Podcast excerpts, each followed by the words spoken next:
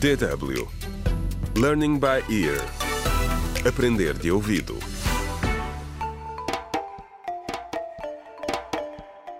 Contra o crime. Olá, bem-vindos ao quinto episódio do audiolivro Contra o Crime, o desafio do plástico, escrito por James Mohando.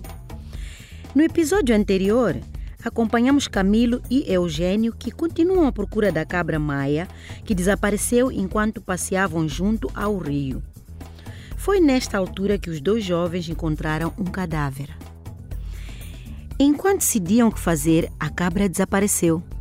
Neste episódio, voltamos à cidade universitária de Cheboa, onde estão os estudantes Yasmin e Alvin.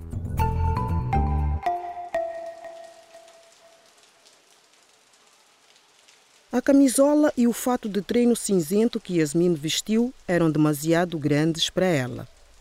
Mas eram quentes e ela ficou contente por isso.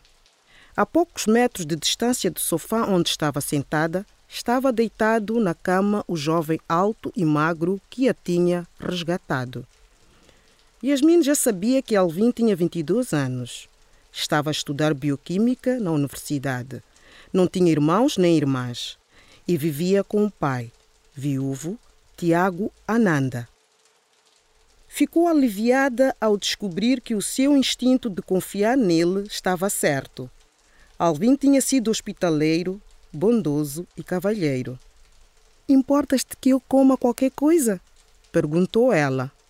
"Ah, Lamento, mas não tenho comida aqui. Não, não, tranquilizou-o Yasmin. Eu tenho, vês? disse ela, tirando um recipiente de plástico da sua mala. Claro, força, mas ah, não tens medo de andar com recipientes de plástico na mala? Yeah, por causa da proibição do plástico.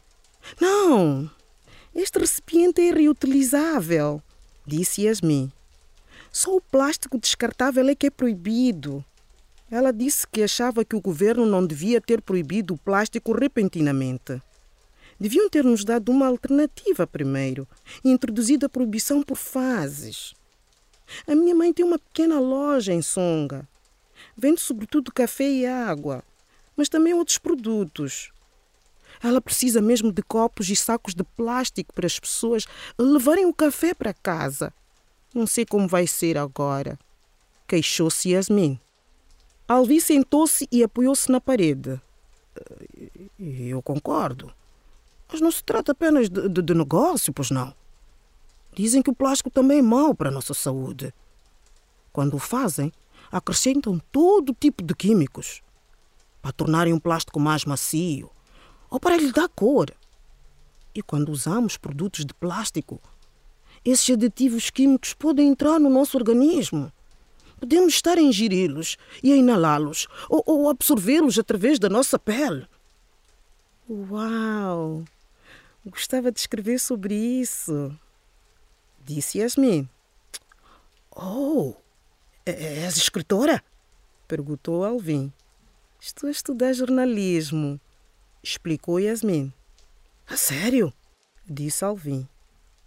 Bem, se alguma vez precisares de ajuda na pesquisa de artigos, eu adoraria ajudar. Contra o crime.